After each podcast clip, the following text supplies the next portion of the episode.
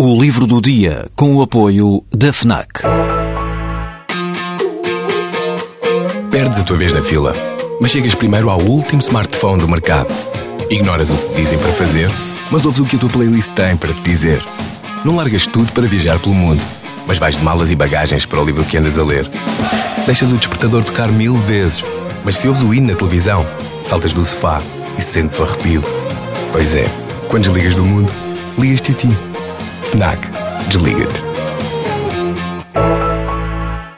Antes de mais, um dado revelador. Já há mais gente no mundo a morrer hoje de obesidade do que a morrer de fome.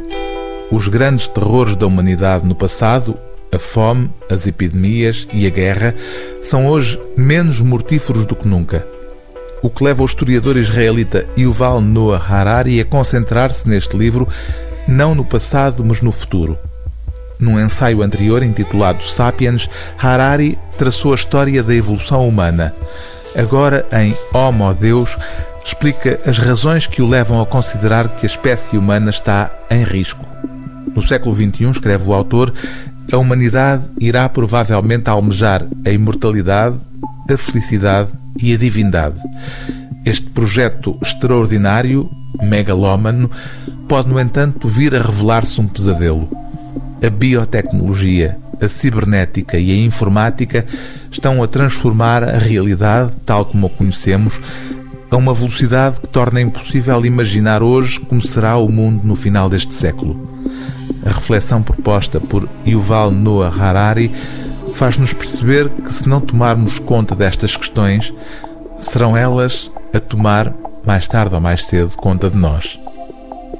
Não vale a pena entrar em pânico, escreve o autor. Pelo menos para já.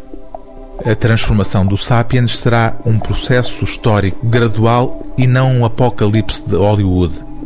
O Homo sapiens não será exterminado por uma revolta dos robôs.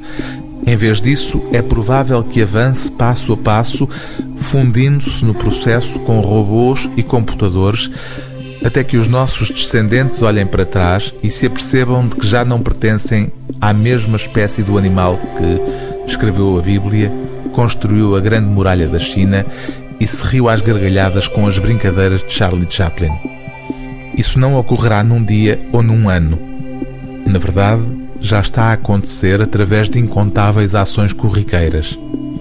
Na procura da saúde, felicidade e poder, os seres humanos começarão por mudar uma das suas características e depois outra e outra, até não serem humanos. O livro do dia TSF é Homo Deus, História Breve do Amanhã, de Yuval Noah Harari, tradução de Bruno Vieira Amaral, edição Elsinor.